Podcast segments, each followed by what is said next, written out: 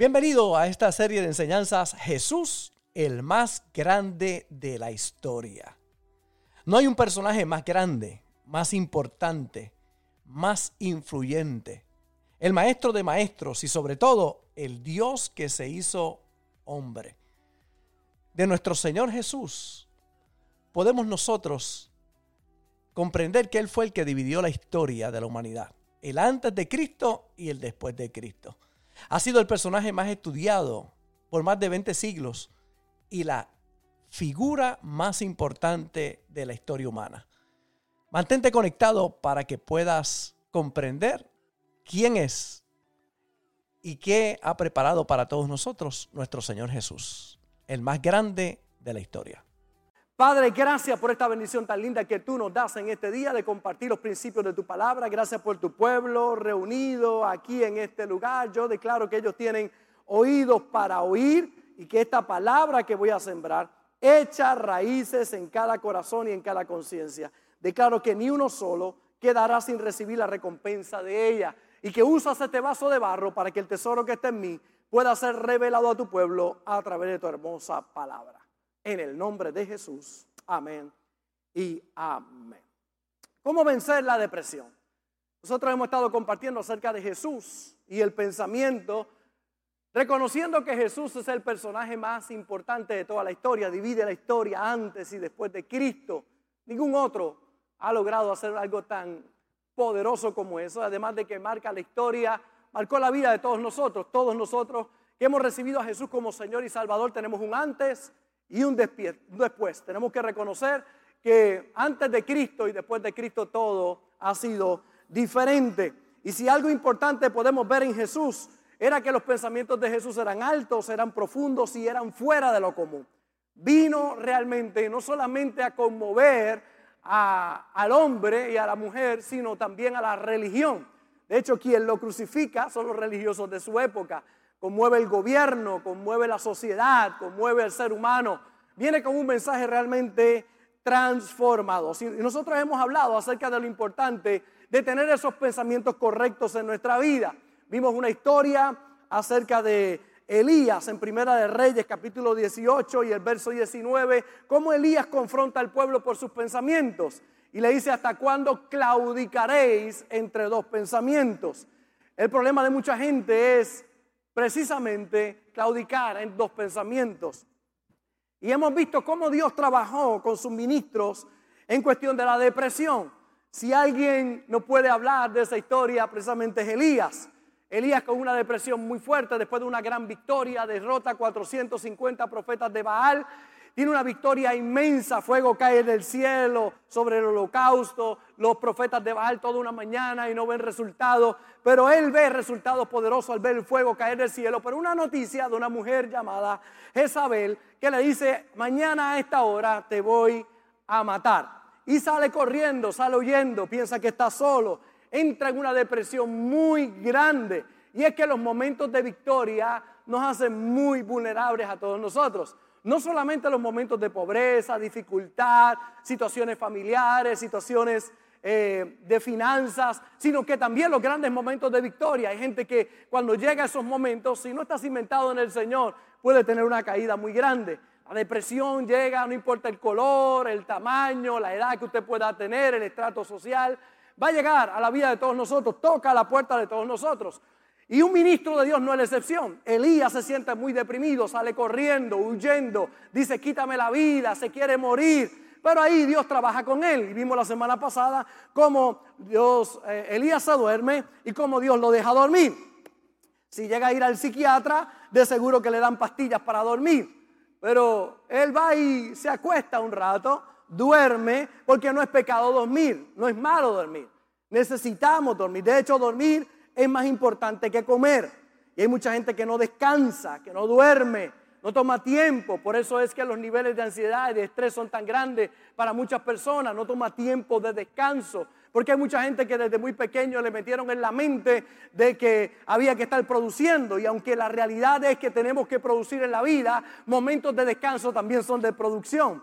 Producen producen que usted venga con un pensamiento más claro, que venga con mayores fuerzas, que venga con un mayor entendimiento, que no venga con el cansancio que a mucha gente está arrastrando en la vida. Y vimos cómo Dios trabaja con él, duerme, lo alimenta, parece un ángel y le da comida. Importante de la buena alimentación, elimine las azúcares en su vida, las harinas, cuidado con la mala alimentación. Habla con Dios este hombre, así que duerma, aliméntese bien, hable con Dios, hable con sus amigos, no vaya a la cueva, vaya al monte de Dios. Elías se mete en una cueva, tristemente hay gente metidos en la cueva, pero Elías, Dios se le aparece allí en la cueva. Tome días de descanso físico y mental, momentos para no hacer nada. Hay gente que se siente mal si no está haciendo nada. Y es que no hacer nada es hacer algo, es descansar, es mantener el equilibrio en tu vida haga ejercicio, ría mucho, ríase, aunque sea de embuste, pero ríase. Todo el mundo diga, ja, ja, ja. El cerebro no discrimina. El cerebro, aunque usted lo haga, el americano dice, eh, hágalo, ¿verdad? De, mentira eh, para que sea verdad. Y es importante que usted pueda entender que su cerebro no discrimina. Así que usted se ríe. Dame una risita ahí de embuste. Todo Mira que está al lado tuyo y ríete en la cara y le Ría, ría, tome momentos para reír. Usted sabe que los únicos adultos que dejan de jugar son los seres humanos. Los únicos. Usted ve los animales, todos en su etapa adulta continúan jugando. El juego es importante en la vida. Tiene que volver a jugar otra vez. Hay muchos matrimonios que el problema es que no juegan. Yo juego con la pastora, la pastora juega conmigo. Yo juego con los nietos. Yo juego con mis hijas. Juegue. Juegue. Y gane como el pastor. Aleluya. Valore a su familia física y su familia espiritual. Somos los hermanos en la fe. Valore, aprecie a aquellos que están a su lado. Cultive sobre todo su relación con Dios. Manténgase conectado con Dios. Y eso fue lo que aprendimos. Este hombre tiene ahí, ¿verdad? La receta de cómo salir de la depresión. Nosotros vemos la realidad de mucha gente. Puedes estar en el mejor ambiente, sin necesidad, con abundancia de comida, sin preocupaciones financieras y no tener paz interior. Hay gente que lo tiene todo y no tiene paz interior.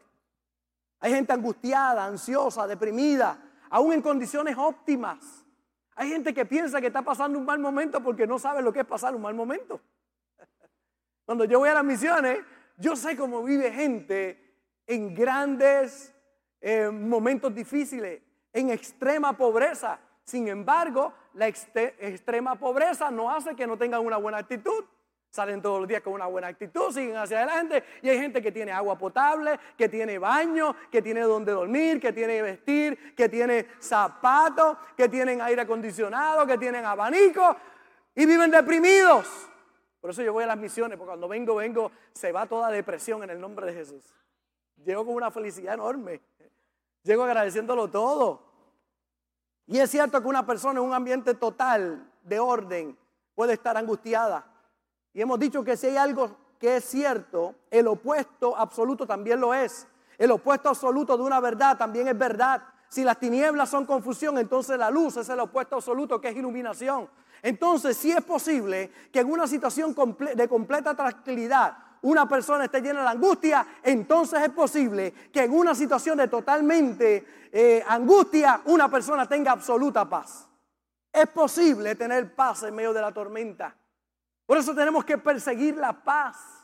No importa el momento que estás viviendo. Gente con buenos momentos, óptimos momentos sin paz. Y hay otros que no están pasando un buen momento, pero tienen paz en el corazón. Porque tienen a Cristo en el corazón. Porque tienen los pensamientos correctos. Porque han seguido la receta de Dios. ¿Verdad? El Salmo 34, apártate del mal y haz el bien. Hay gente que quiere paz haciendo el mal. Si haces el mal, vas a cosechar mal. Apártate del mal y haz el bien, busca la paz y síguela. Claro. Depresión es demasiado enfoque en el pasado. Estrés, demasiado enfoque en las necesidades presentes. Ansiedad, demasiado enfoque en el futuro. Por eso es importante que usted ponga sus pensamientos, los ponga en las manos de Dios. Y que se ponga a pensar sobre lo que usted piensa, cómo piensa usted. Hay tres factores influyentes, pero no determinantes en nuestra vida, pero son influyentes. Porque el origen de todo pensamiento, de todo es el pensamiento. El origen de todo es el pensamiento. No puedes hablar o actuar si primero no lo piensas. O en que hay gente que actúa sin pensar. Pero actúa basado en pensamientos que están allá adentro en el subconsciente. Son pensamientos automáticos. Y aunque piensa que no está pensando, está pensando controlado por los pensamientos que están en el subconsciente. Y es interesante porque hay tres factores que influyen pero no son determinantes en nuestra vida para que tú pienses como tú piensas. Número uno, tu crianza. Tu crianza. La crianza nos habla del pasado, de lo que te ocurrió. Es importante que puedas comprender que hay mucha gente hoy controlado por lo que pasó tiempo atrás. Y dentro de eso es interesante ver que tenemos que vencer aquellas cosas que fueron producto de nuestra niñez para tener vidas productivas y felices o de experiencias negativas del pasado. Y hay varias cosas principalmente que nos dominan dentro de nuestra crianza. Número uno, vencer el miedo al abandono. Miedo al abandono. Algunas personas tienen miedo a ser abandonadas.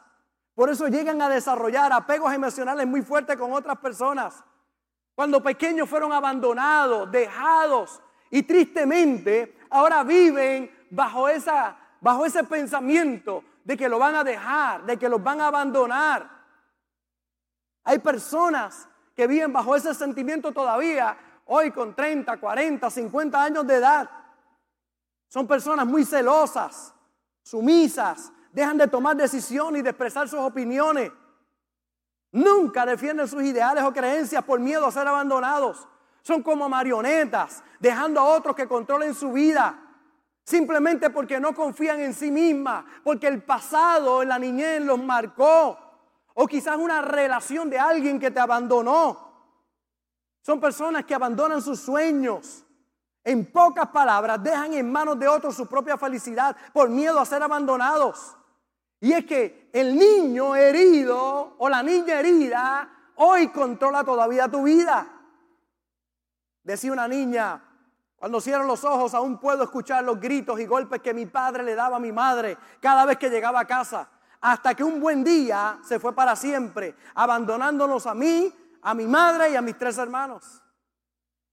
Gente todavía con recuerdos muy fuertes de su niñez, que hoy controlan sus pensamientos, Hoy con miedo al abandono.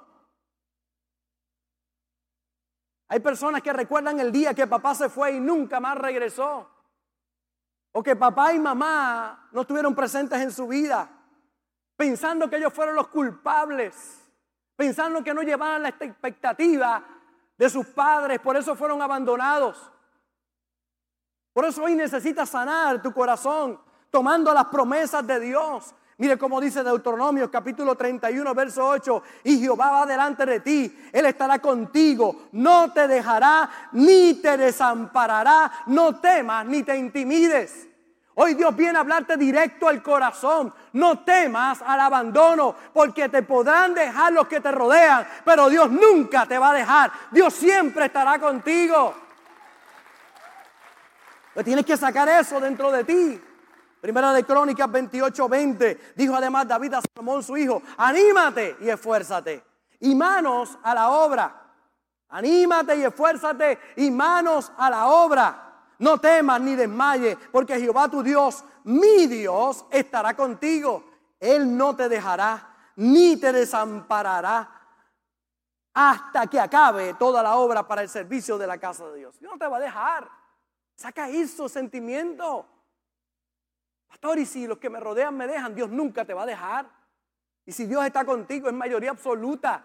Saca esos sentimientos que hoy te controlan y te dominan. Hay gente dominados por otros. Pasa mucho, ¿verdad? Con damas dominados por hombres que son que se pasan amenazando, te voy a dejar, tú no eres nadie, tú no sirves, tú no vales, tú sola no podrás lograr nada. Y yo vengo a decirte hoy, mujer, tú con Cristo lo puedes todo, todo lo puedes en Cristo que te fortalece. Hombres pensando que no sirve, que no valen, porque fueron abandonados en algún momento. Mire cómo dice Deuteronomio 31:6, esforzaos y cobrad ánimo, no temáis ni tengáis miedo de ellos, porque Jehová tu Dios es el que va contigo, no te dejará ni te desamparará. Dios no te va a dejar. Saca ese sentimiento de adentro. La crianza, muchos los marcó y todavía hoy viven dominados por ese sentimiento de abandono. El miedo al abandono te lleva a no esforzarte, a perder el ánimo. Necesitas sanar sabiendo que Dios nunca te va a dejar. David entendía esto. Mire cómo David dice en el Salmo 27:10, aunque mi padre y mi madre me dejaran, con todo Jehová me recogerá. Él sabía lo que era. Cuando hacían cosas importantes en la casa no le invitaban. Llega el profeta a buscar el próximo rey de Israel, a él no le invitan. A sus siete hermanos estaban allí, pero él lo dejaron en el campo trabajando. Él no valía ni para ni para banca, no valía para nada, no servía. Lo tiraron ahí al, desecho, al desperdicio. El profeta llega y cuando comienza allí a hacer el recuento, dice, el mayor no es, dice Dios, el segundo, el tercero tampoco, el cuarto, el quinto, el sexto, el séptimo, dice, Eli, ¿tú tienes algún otro hijo? Ah, yo tengo uno, el guanajo, allá en el campo. Y él dijo, no nos sentaremos en la mesa, dijo el profeta, hasta que llegue él. Y cuando entró por allí, él no sabía ni lo que estaba pasando, no estaba listo, no estaba vestido, no se había peinado, no había ido el beauty con María para allá, para... No había ido donde Olguita para que le hiciera los pies, el pedicure, para ver al profeta. No había ido, no se había preparado. Ahí estaba, él entra y de momento dice, ¿qué pasó aquí? Y ahí mira el profeta y dice, ahí está el próximo rey de Israel. Yo te digo que aunque los hombres no te vean, Dios te está mirando, Dios te está viendo. Dios te ve. Génesis 28, 15. He aquí yo estoy contigo y te guardaré por donde quiera que fuere y volveré a traerte a esta tierra porque no te dejaré, te dice el Señor, hasta que haya hecho lo que te he dicho.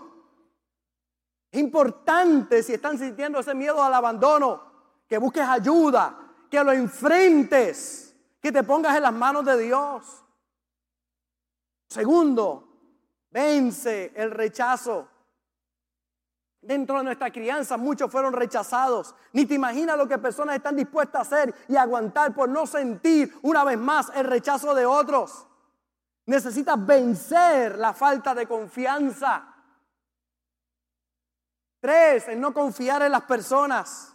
Hay muchos que cuando fueron pequeños experimentaron, observaron algún tipo de violencia física o emocional en la casa.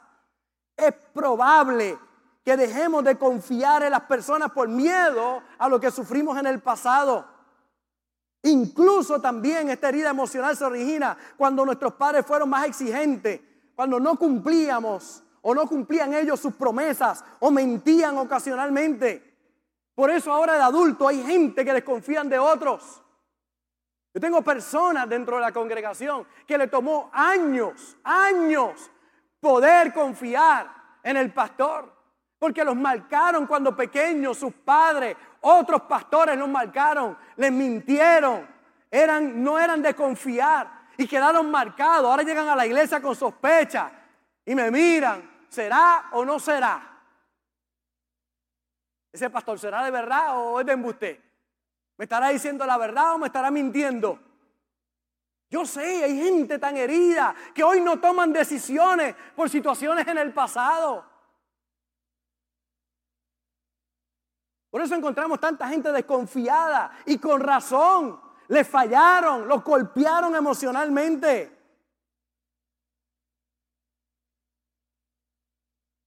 Hay gente que hoy pone en riesgo una nueva relación precisamente por el dolor del pasado, que se divorciaron, pasaron un momento difícil, cerraron ese capítulo en la vida, pero ahora llega una nueva persona y está pagando los platos rotos de otro.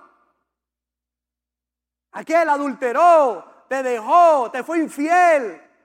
O ella te dejó, adulteró, te fue infiel. Pero ahora, ¿qué culpa tiene el otro que llegó de lo que te pasó?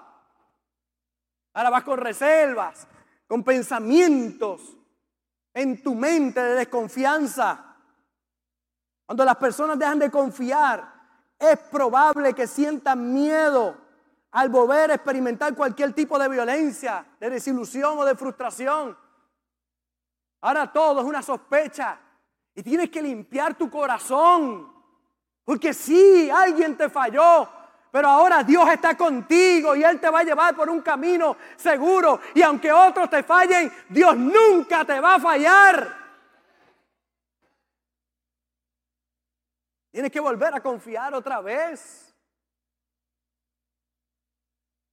Vencer el miedo al fracaso en la crianza. ¡Wow! ¡Cuánto dolor eso puede producir!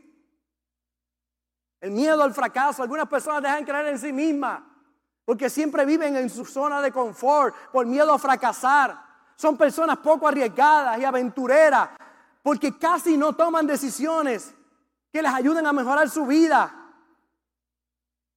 En ocasiones ni conocen sus habilidades y sus capacidades por miedo al fracaso. Son pesimistas y para todo siempre van a encontrar una excusa. Tristemente porque fueron marcados. Porque alguien le dijo alguna vez, tú nunca vas a tener éxito. Tú eres un fracasado.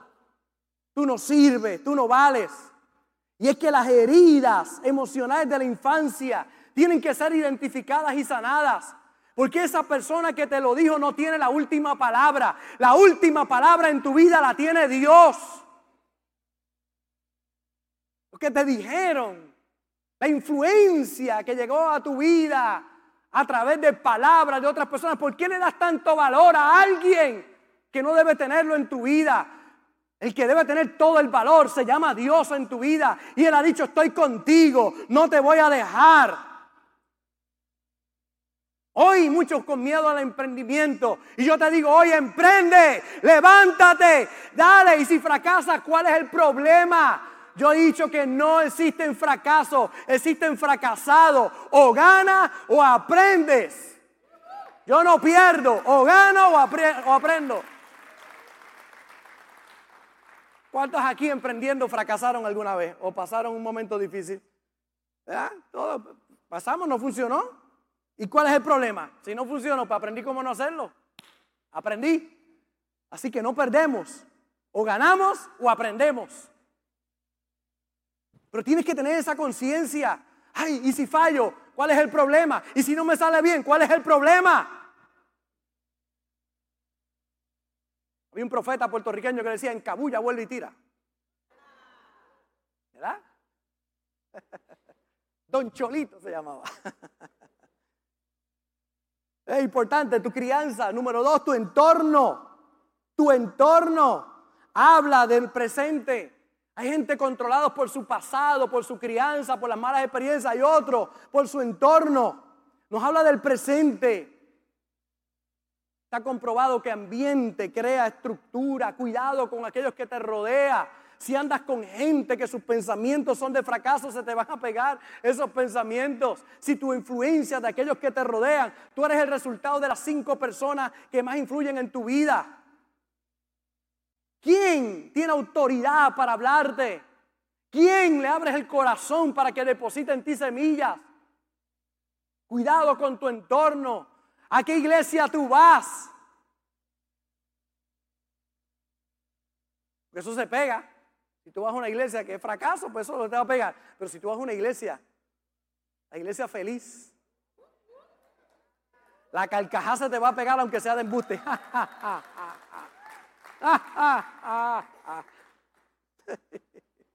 Cuidado con tu entorno. Tu entorno no es determinante, pero es influyente.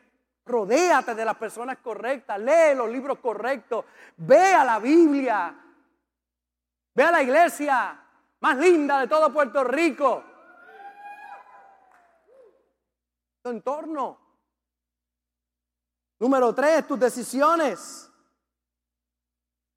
La crianza habla del pasado, el entorno habla del presente, pero tus decisiones hablan del futuro. Lo que cambia tu futuro son las decisiones de hoy. ¿Cuáles son las decisiones que vas a tomar hoy? Son determinantes para tu futuro. Por eso es importante trabajar con nuestros pensamientos para que ni el pasado, ni el presente, ni la ansiedad de un futuro me detenga. Sana tu pasado con la palabra de Dios. Cuida tu presente y toma buenas decisiones para que tengas un buen futuro. ¿Cuáles son tus decisiones hoy? Lo que pasó, ya pasó. ¿Cuál es tu decisión hoy? ¿A qué te determinas en el día de hoy? Las personas se deprimen por muchas razones. Quiebras emocionales, financieras, físicas. Y oiga bien, la depresión no es estar triste. Es normal que si usted se le muere un ser querido, usted esté triste. Es normal que si el perrito se le muere, usted está triste. O el gato. O, la cotorra o la gallina de palo. Hay gente que tiene gallina de palo que son su... Es normal que estés triste si te botan del trabajo. Aunque hay algunos que celebran cuando lo botan del trabajo, ¿verdad? Y gloria a Dios, voy para algo nuevo. Pero eh, la tristeza puede llegar.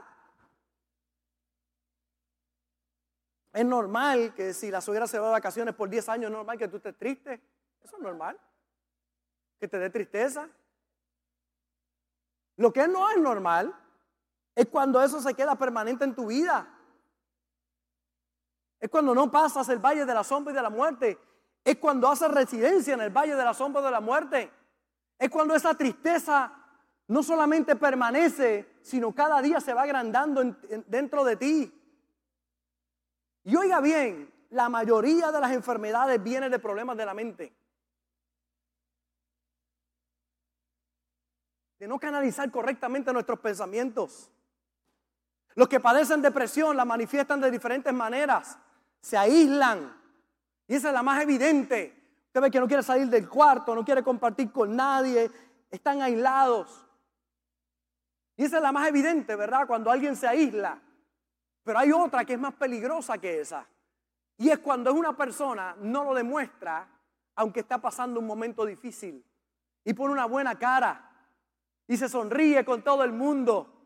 Y eso es muy peligroso porque son esos los que se quitan la vida y tú no te diste cuenta. ¿Cuándo? ¿Cuándo estuvo deprimido? ¿Cuándo estaba pasando un momento difícil pero no lo habló? Porque todo era fingido. Salía y daba una cara al mundo. Sin embargo, estaba con un gran problema en el corazón. Y eso es muy peligroso. Por eso tenemos que Abrir nuestro corazón, no te quedes con eso solo. Compártelo, háblalo, libérate. Hay una salida para ti. Muchas enfermedades son la somatización de problemas emocionales. Cuando tienes ese problema emocional, lo explota por alguna parte del cuerpo. Usted ve gente deprimida, les duele abrir los ojos, cansancio crónico, Muchas de las fibromialgias son profundas depresiones, muchas de ellas, dolores en los huesos. las malas emociones no canalizadas explotan en enfermedades. Estás tan enfermo como tus secretos. Lo voy a repetir otra vez. Estás tan enfermo como tus secretos. Cuando tú guardas ese secreto, sea pecado, sea una mala experiencia en tu crianza, aquellos que te rodean, o ese miedo al futuro, y no lo, no lo exteriorizas, no lo sacas dentro de ti, lo dejas allá adentro, comienza a echar raíces y eso comienza a enfermar tu cuerpo. Esa depresión puede ser algo que ocurrió hace 5, 10, 15, 20, 40 años atrás. Pasaste un evento traumático, no lo expresaste, te lo guardaste, parece que nada pasó y sí pasó algo. Quedó reprimido allá adentro. Y es triste porque hay muchos que no saben identificar que lo que les pasó hace mucho tiene que ver con el dolor, la enfermedad o la depresión que viven hoy. Hoy simplemente es la manifestación de algo que quedó guardado por mucho tiempo y que necesitas liberarlo. Hay algunas cosas que solo los que están deprimidos conocen.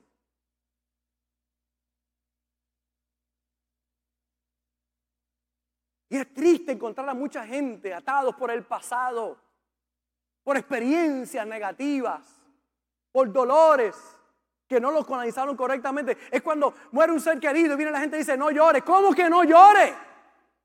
¿Cuál es el problema con la gente llore? Llora todo lo que tengas que llorar. No te quedes llorando toda la vida, pero llora lo que tienes que llorar. Saca todos los mocos que tengan que sacarte ahí. Libérate. Y yo veo a la gente que va, mi papito, mi mamita partió con el Señor ya hace años, pero la gente iba con buenas intenciones donde mí me decía, no llores, ¿cómo que no llores? Ese es mi viejo, ¿cómo que no llores? El día que mi suegra se vaya yo voy a llorar, usted me verá a mojo tendido llorando. Y no me diga no llore, no me diga no llore. Llora, nene, llora. Voy a llorar. Entonces hay gente que aguanta todo eso, lo reprime y después le explota un cáncer, problemas del corazón, ansiedad, depresión, porque no lo liberaron para afuera. Somos seres emocionales. Sácalo para afuera. Libéralo. ¿Cuántos alguna vez han dado una buena llora? Levante la mano. Usted sabe una. ¿Cómo uno se siente después que uno da una buena llora? Ah, hasta sueño le da uno, ¿verdad? Pero hay gente tan dura. A los hombres nos dijeron cuando chiquitos, los hombres no lloran, embuste, lloramos. Y no es malo que un hombre llore, llora, libéralo. Si tienes odio en tu corazón, busca a alguien, en donde el pastor, a un consejero, un psicólogo, háblale, sácalo de adentro. No es tan malo como tú piensas la situación. Pero si no la hablas, te quedas con ella, echa raíces dentro de ti. hay cosas que solamente los, los, que están deprimidos conocen, aislamiento, falta de propósito en la vida, todo pierde sentido, piensan que no hay sentido por la vida, se sienten sin fuerza, una enorme frustración por no poder salir. Ahí es que entran las pastillas y comienzan a espastillarse. Y el problema de muchos psiquiatras mi hermano, no es que te puedan dar algo para que tú puedas ir saliendo. El problema es que te dan algo y cada vez lo aumentan y lo aumentan y lo aumentan. No, mi hermano, si tienes algo es para que salgas de ahí, que vaya hacia atrás, menos, menos cada vez, no más, más, más cada vez. hay gente como, como zombies por ahí. Admiro a aquellos que trabajan su profesión y buscan que la gente adelante en la vida. Oye, si has ido a un terapeuta que cada día te va peor, no vayas ahí, sal corriendo. Busca a alguien que cada vez que tú vayas salgas mejor. Hay iglesia, hay gente que entra a iglesia y entra muriendo si sale muerto. ¿Y qué haces ahí? Entran con un pensamiento de problema y salen con una depresión. ¿Pues qué hacen en esa iglesia? Ve un lugar donde cuando tú salgas, tú salgas pompeado, tú salgas en victoria, tú salgas para adelante. Mire, si la información que te dan no da resultados, no es correcta. La información correcta es la que da resultados. Entonces, gente, tristemente, sin propósito, frustrados, no te importa nada, no toleras a nadie, ni ningún argumento. Tú mismo no te entiendes. ¿Usted ha visto alguna dama alguna vez que dice, yo, tú le dices, pero ¿qué te pasa? Porque yo no sé. Ella misma no sabe. Hay gente que no sabe ni por qué se sienten como se sienten. No se han sentado a pensar. Todo lo que piensan es negativo. Ahora la pregunta que te hago, la ansiedad, la depresión, la desesperación, la desesperanza, ¿resuelve el problema? No, es una trampa empeora si no trabaja con Él. Se llora, se bota el golpe, pero muévete hacia adelante. Move on, muévete.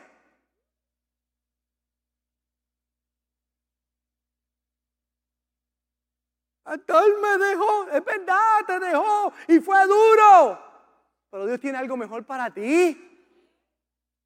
Y tú pensando en el que te dejó. Ven, y si te dejó. ¿Vas a pensar en el que te dejó? Piensa en que te va a recibir.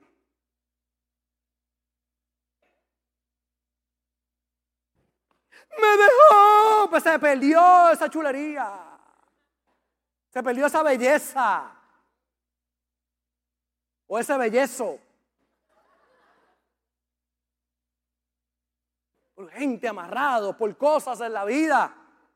Atrapados.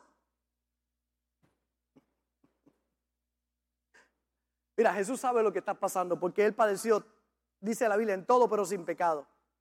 A Él lo traicionaron. El que comía con Él en la mesa, el que comía de su plato lo traicionó. Los otros once desaparecieron. Se quedó solo en la cruz del Calvario, solito. Lo golpearon, lo escupieron. Y allí en la cruz sus primeras palabras fue, Padre, perdónalos porque no saben lo que hacen. Después recibió a sus discípulos sin remordimiento. Los amó. Move on, muévete. Pastor, es que no sé cómo manejar a mi esposa. Aprenda de Jesús. Con la esposa de él, él la ama, la sustenta y la cuida. No la entiende. La ama, la sustenta y la cuida.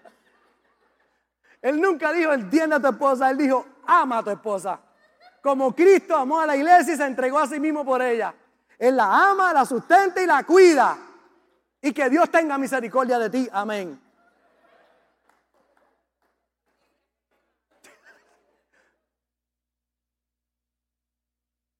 No está en la Biblia, pero debería estar. Happy wife, happy life. Esposa feliz, casa feliz vida feliz. Hace mucho usé una frase que la guardo siempre en mi corazón cuando doy consejería. Sí pasó, pero ya pasó. Diga conmigo, sí pasó, pero ya pasó. Dígalo otra vez, diga, sí pasó. Vamos, dígalo con actitud, diga, sí pasó. Pero diga, pero ya pasó. Pasó. Pasó. Yo no estoy quitándole la carga emocional, el dolor, el momento difícil, sí pasó, pasó. Pero ya pasó. Ya pasó. ¿Qué tú haces cargando eso todavía? La, la, situación de muchos no son los retos que tienen que enfrentar, sino los retos que no han superado todavía. Son los asuntos no superados que ya pasaron, pero todavía están afectando tu presente. Hoy le hablo a aquellos que alguna tristeza del pasado los amarró de tal forma que no les deja disfrutar el presente. Le hablo a aquellos que llevan una angustia que no la pueden explicar. A los tristes. Es sorprendente ver personas en la iglesia tristes. Una angustia que el entorno no la puede solucionar. Hay personas que somatizan el dolor pasa de un dolor emocional a un dolor físico. Y cuando le sacan placas no aparece ahí. Y cuando le hacen estudios no aparece ahí. Y de momento dice, pastor, pero es que me hacen estudio y no aparece. Porque no tiene que ver con algo físico. Es algo emocional que necesita ser sanado. Mire cómo decía el salmista, mientras callé, se envejecieron mis huesos en mi gemir todo el día. Mientras callé, los huesos se envejecen. La artritis de muchas personas, no de todas, pero de muchas personas, tiene que ver con sufrimientos guardados. Te vas trancando, te vas encerrando, claro. Poco a poco tus huesos se están envejeciendo. Libera a esa persona que te hizo mal. Perdónalo, llévalo a la cruz. Mire cómo dice el salmista, se llenó de amargura mi alma y en mi corazón sentía punzadas. Muchos problemas del corazón, no todos, pero muchos de ellos tienen que ver con la, el estrés, la ansiedad y los problemas del pasado mal canalizados.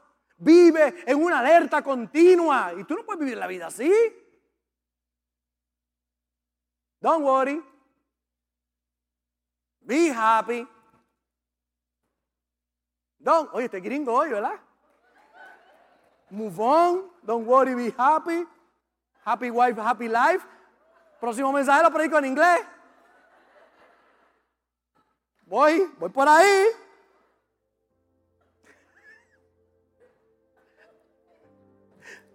Estoy practicando ahí. Mire, no sé lo que le pasó a Miqueas, pero mire la depresión de Miqueas. Mire, mire si estaba deprimido Miqueas. Dice, no creáis en amigos, en amigos, ni confíes en el príncipe. De la que duerme a tu lado, cuídate, no abras tu boca. Este tipo tenía una depresión brutal. Digo, mira, ni le crea a tu amigo, ni le crea a Pierluisi, y cuidado con la que tú duermes. O sea, el tipo amigo, gobernador, y la que duerme, el tipo vivía, mira.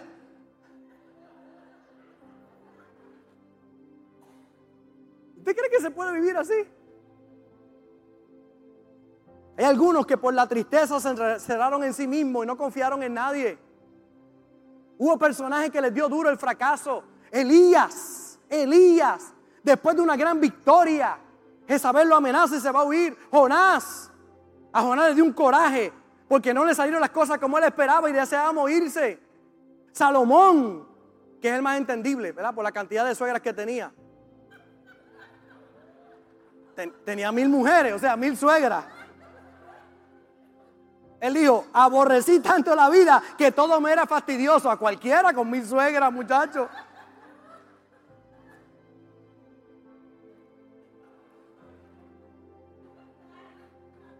¿Cómo podía con mil si yo estoy bregando con una? Es que la mía vale como por tres mil, muchachos, olvídate de eso. No tengo tiempo para más. Yo veo gente adulterando. Tú eres loco. Pero tú eres loco. Pero tú no piensas. Si el pecado no te mata, te va a matar la suegra. Mire, Dios habla con Samuel. No paraba de llorar. Dijo Jehová a Samuel, ¿hasta cuándo llorarás a Saúl? ¿Hasta cuándo tú vas a estar llorando? Saúl, el primer rey de Israel, le falla a Dios, desobedece, es infiel. Así que Dios tiene que sacarlo del reinado. Por ahí entra David.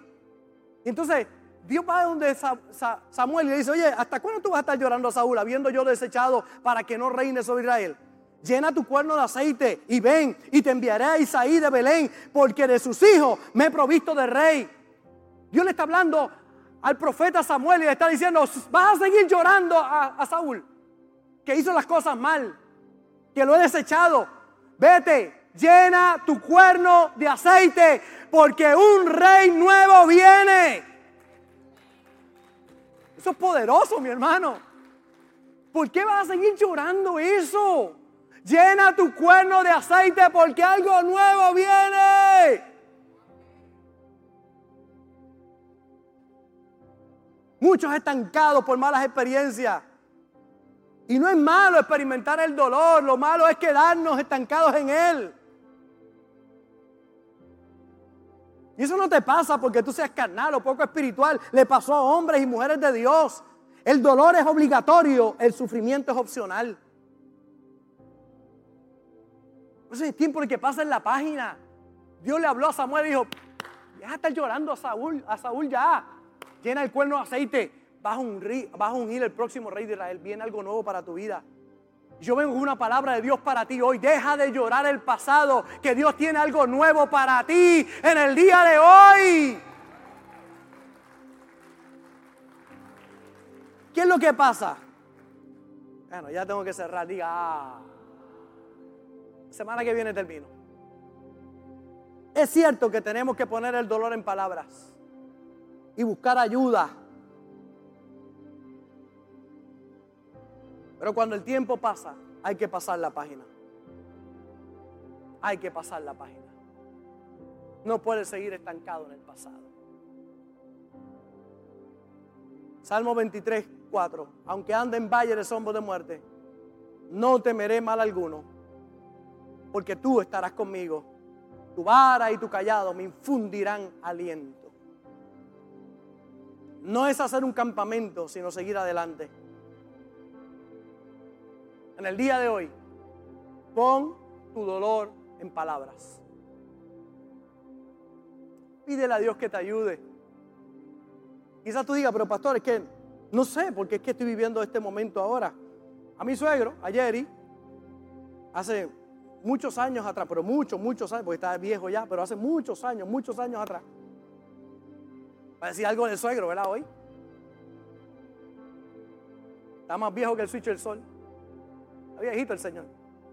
Mi suegro tuvo una caída hace muchos años. Tuvo una caída. Aparentemente no pasó nada en aquel momento. Aparentemente no pasó nada. Pero con los años, no sé, 20, 25, 30 años después, comienza a experimentar un dolor muy grande en su espalda. Así que va al médico, saca las placas y es interesante lo que le dice el doctor. Tú te caíste hace muchos años atrás. No se acordaba. Piensa, en algún momento te caíste. Te diste un golpe pero contundente, fuerte. Entonces, él comienza a pensar y a pensar y se retrotrae aquel día en que estaba en el columpio y se cayó bien fuerte. Dice, sí, pero me chequearon, no pasó nada. Pues sí, ese día te fracturaste. Y tu cuerpo, para recompensar eso, es un sobrehueso. Ese sobrehueso ahora ha salido y eso es lo que te duele hoy. Así que vamos a entrar, lo vamos a limar y se acabó el dolor. Es que hay gente que piensa que lo que le pasó hace muchos años atrás no tiene que ver con lo que está pasando hoy. Piensa como en lo físico. Yo he contado mi experiencia también, me pasó a mí. Mi hermano, los hermanos mayores son terribles. Los chiquitos somos los buenos. Yo le hice algo a mi hermano, salí corriendo, me metí bajo una cama. No me encontraba, cuando finalmente me encontró no me dejó salir de la cama. Y yo comencé a gritar, me dejó bastante tiempo en la, llorando, gritando. Pero yo, eso pasó, ese día pasó, como cualquier pelea de muchachos, ¿verdad? De, de hermanos. Con los años, a los 30 años, comienzo a experimentar un miedo inmenso a estar en lugares cerrados. Pero inmenso hace 23 años atrás, cuando tenía 30 años. yo estaba cogiendo clases de precisamente psicología pastoral. Y el maestro, fíjate cómo es Dios, el maestro ese día estaba hablando acerca de los traumas del pasado que explotan ahora. Y yo estaba experimentando, yo entraba, nos fuimos de vacaciones, entré una guagua de estas de, de las hilitas que lo ponen a usted atrás y eran las sillas. Y yo me quería tirar de esa guagua. Los ascensores, lugares cerrados, me, pero era un, yo no le puedo explicar, era un miedo tan grande. Un ataque de pánico. Yo, y yo veo a la suegra, a mí no me da ataque de pánico, o sea que no sé por qué dónde venía eso. Hay gente que le da ataque de pánico, para mí no. Y yo, era brutal. Hablo con él y le digo, doctor, pastor, y el doctor psicólogo le digo, doctor, me está pasando esto, me te pasó algo cuando pequeño que me pasó a mí, por favor. Me dijo, no, no, piensa, órale al Espíritu Santo que te revele, porque hay algo que sana. Así que yo dije, este maestro mío está loco, pero yo oré y pasó como un mes, yo oía con esos ataques de pánico. Y me recuerdo de ese día, de esa escena, de mi hermano no me dejaba salir. Y voy donde él, yo quería que llegara a la próxima clase. Y le digo, doctor, descubrí lo que era. Esto, esto creo que fue lo que me pasó. Me dijo, pues llama a tu hermano y, y perdónalo habrán pasado, qué sé yo, 14, 15 años después de eso. Yo tendría 15 años, a los 30 fue que me explotó eso. Como 15, 16 años atrás me había pasado eso, yo chamaquito. Llámalo. Y dije, ¿cómo yo voy a llamar a mi hermano? Para decirle eso y perdonarlo. Por favor, me dijo, hazlo. Hazlo. Me dijo, ¿quién es el doctor? ¿Tú o yo? Yo dije, ¿usted? Porque no me hace sentido. No te tiene que hacer sentido. Hazlo. Yo llamé a mi hermano, le di 20 vueltas, ¿verdad? Porque no, iba a decir, mira, tú me fastidiaste la vida. Sale la vuelta y mira, estoy cogiendo estas clases y qué sé yo qué. Ahí le cuento. Y le digo, ¿tú te acuerdas de este día? Y me dijo, no, no me acuerdo. Y empezó a reírse. Y yo, ah, te ríes ahora también. Hijo del diablo, pecador. ¿Tú me has arruinado la vida a mí? Le dije, te llamo para perdonarte. Y él me dijo, yo ni me acuerdo, pero te pido perdón, me dijo oramos. Y de aquel momento, han pasado ya 23 años, de aquel momento que yo perdoné a mi hermano, empezó a desaparecer aquello. 23 años después todavía siento alguna cosquillita. en algún lugar. Y me recuerdo, veo una película, alguien encerrado y como que, pero no era, perdió el poder sobre mí cuando lo pude identificar y cuando lo pude perdonar. Por eso en el día de hoy, no sé qué te puede estar atormentando, tu depresión, ansiedad, ataque de pánico, no sé, algo pasó. Y sí pasó, pero ya pasó. Ya pasó. Entonces en el día de hoy tienes que ponerlo en los pies del Señor. Y decirle, Señor, yo no sé por qué hoy no tomo decisiones, pastor. Pastor, eh, es que yo no sé por qué hoy soy tan indeciso, tan desconfiado. ¿Por, qué, por, qué, soy así, pastor? ¿Por qué tengo miedo que me abandonen, que me dejen? Hay algo que perdonar. Hay algo que traer al altar. Y pedirle a Dios que te guíe y que lo pueda sanar. Pon tu dolor en palabras. Pon tu dolor en palabras. Porque cuando lo pones en palabras, te liberas. Y no es por tu fuerza, es por la gracia de Dios. Es porque Dios está contigo para liberarte. Gracias por conectarte con nosotros. Ha sido una hermosa bendición poder compartir contigo la palabra de Dios. Te pido dos cosas. Número uno, comparte con alguien más. Que otros también puedan ser bendecidos por la palabra. Y número dos, envía tu ofrenda para que podamos continuar llevando el mensaje de fe y de esperanza a tanta gente que lo necesita. Lo puedes hacer a través de ATH Móvil en donaciones, Fuente de Agua Viva Vega Baja, o a través del PayPal, Fuente Vega Baja. Si no das, no pasa nada. Pero si das, Él ha prometido abrir las ventanas de los cielos y derramar bendición hasta que sobre y abunde. Muchas bendiciones.